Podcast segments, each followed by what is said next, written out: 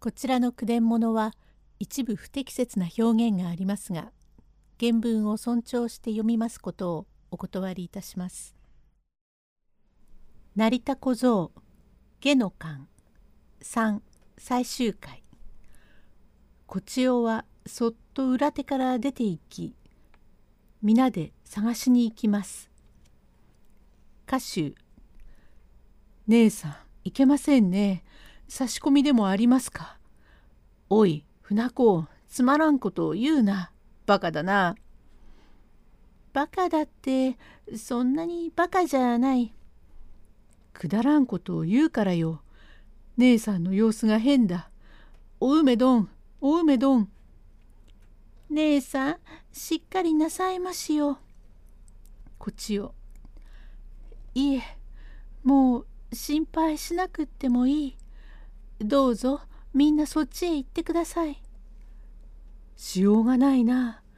あっちへ行きねえ。あっちへあっちへ。こっちをぴったりそこを閉めてください。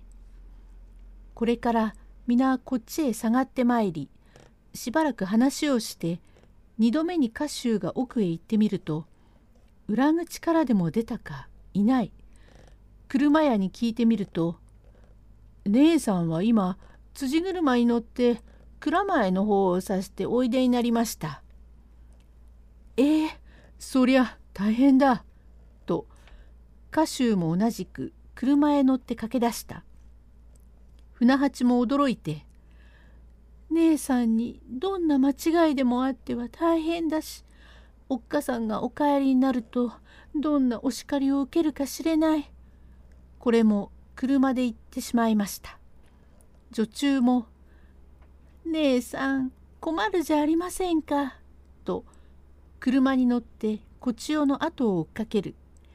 入り替わって帰ってきたのはおふくろで「おや誰も病人までいない。どうしたのかしらあの表の車屋さん私のうちから誰か出ましたかえ？へえ、今、五六丁続いてガラガラ出ました。病人はえ、姉さんも裏口から田んぼの車に乗ってどこかへいらっしゃいました。いつもお供をする我々はお供をいたしません。そりゃ大変。私もうちにはいられない。どっちへ行ったえ蔵前の方へ。それじゃあ私も行くから車を持っておいで」とおふくろまで出かけました。それにてとうとううちは空空きになりました。ここでお話は2つに分かれその夜本郷の江崎の旦那様が若旦那が家出をしてもう34ヶ月ばかりになる。どこへ行ったかさらに様子が知れないから少々草を分けて探したが知れませんので出た日を命日として深川の上心寺が菩提所でございますからこれへお参りに参り小僧を連れて帰ってきましたがただの薬師前へかかってまいりました頃はちょうど10時ごろで「旦那長松や早く歩け」「ええ大旦那大変に今日は遅くなりましたね。俺が住職といろいろ話をしていたから大きに遅くなったよ。早く歩け。これ何を泣いている？うん。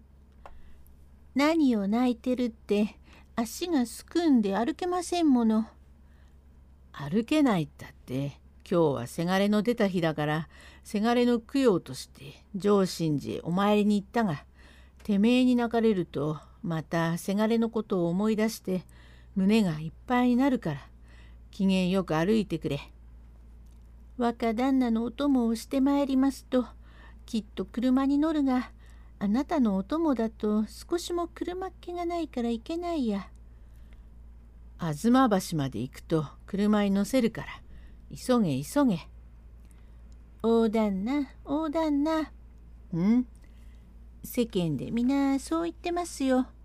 若旦那はお父さんが殺したとそう言ってら。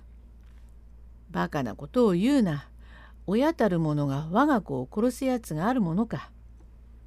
ないったってあれだけの寝台があって若旦那が山谷堀の小千代さんに惚れたってそんなに小言を言わなくってもいい。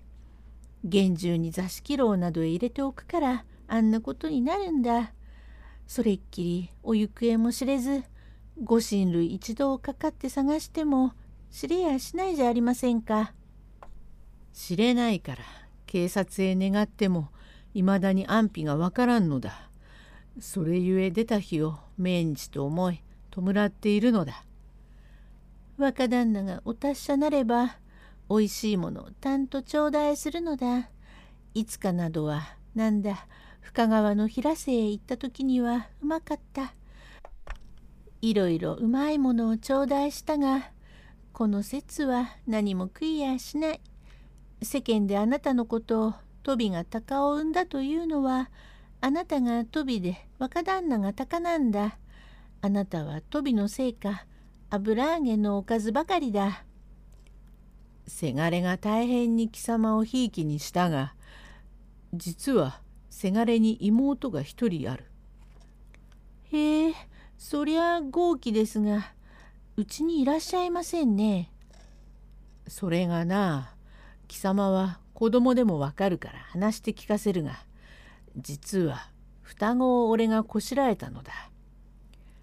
へえ何ですかい？そのお妹子はどこへ？その頃はまだ開けん自分で女と男の双子を産んだ者は畜生だと言うから菰の上から根津の大滝という御家人へやってしまったがこうなるってえと妹がいたらよかろうと思う。こないだ根津へ行ってみたが元いたとこが桑茶植付所になって空き地になってたがこういう時に妹がいたら大変に嬉しいけれどもしようがないものだ。へえ何かあの印でもありますか？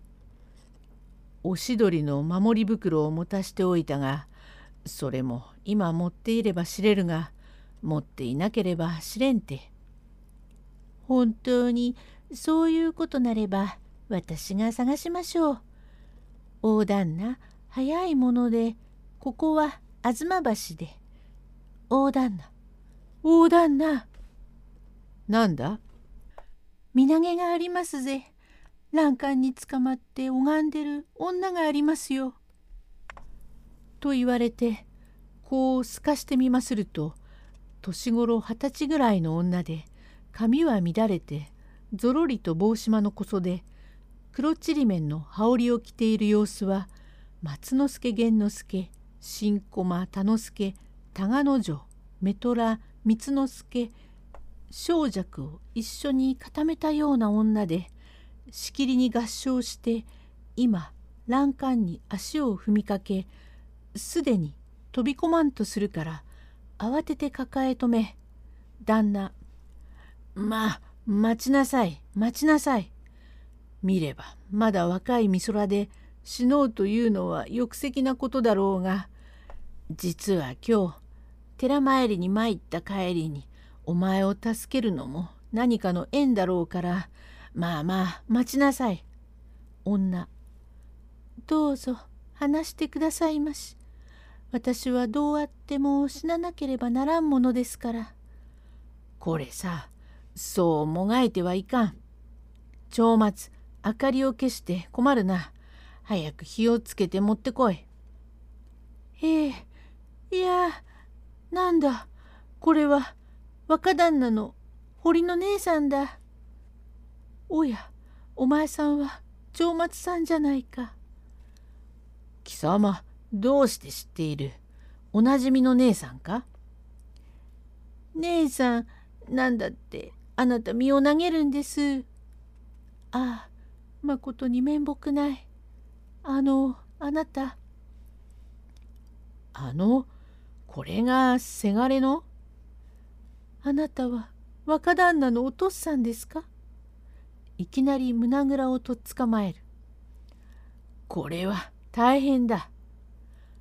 なんだってあなたは若旦那をどこかやっちまいました？やい長松何をゲタゲタ笑っている？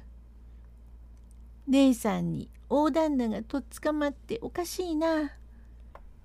いや姉さんお前は俺がせがれを隠したと思うところからしがみつくが誰だってお前さん我が子の可愛くないものはない。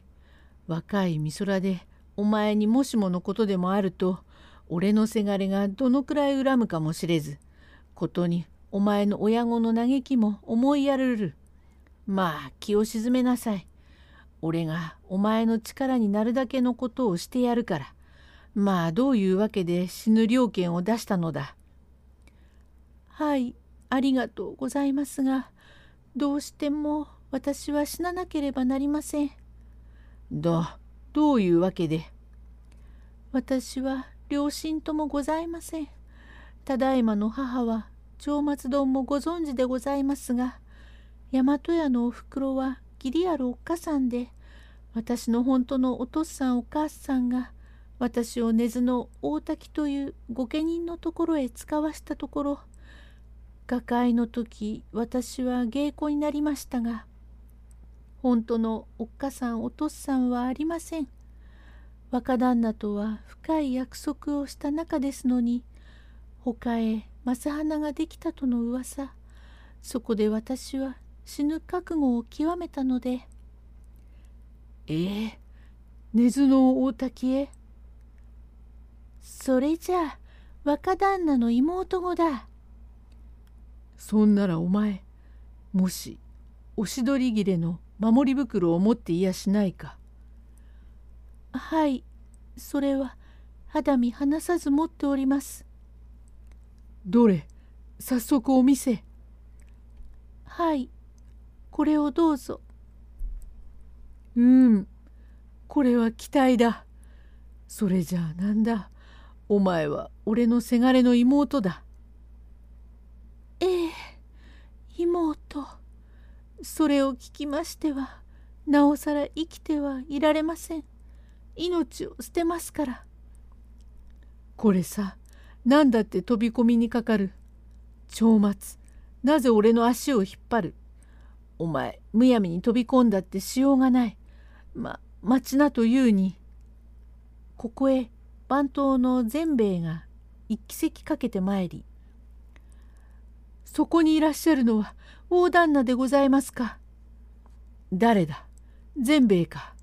なんだ息を切って何か変わったことでもあったのかい。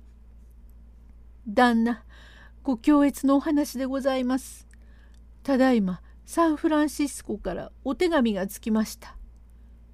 サフランサンフでもどうかしたのかいいえそうではございません。若旦那が外務省のある方と一緒にサンフランシスコへいらっしゃるというお手紙で若旦那はお達者でまずおめでとう存じます。せがれが達者でいるとそれはめでたい。番頭これはせがれの妹だ。ええお嬢様でげすか。ああありがたい。せがれはあっちに達者でいる。ここでせがれの妹に会うとは実にどうもこんなめでたいことはない。それを聞いては私はどうしても死ななければなりません。死んで定女の鏡が立てとうございます。なぜお前は死んで定女の鏡を立てる？ああこれは鏡を立てたいわけだ。元が塗り物屋の兄弟だ。兄弟だおしまい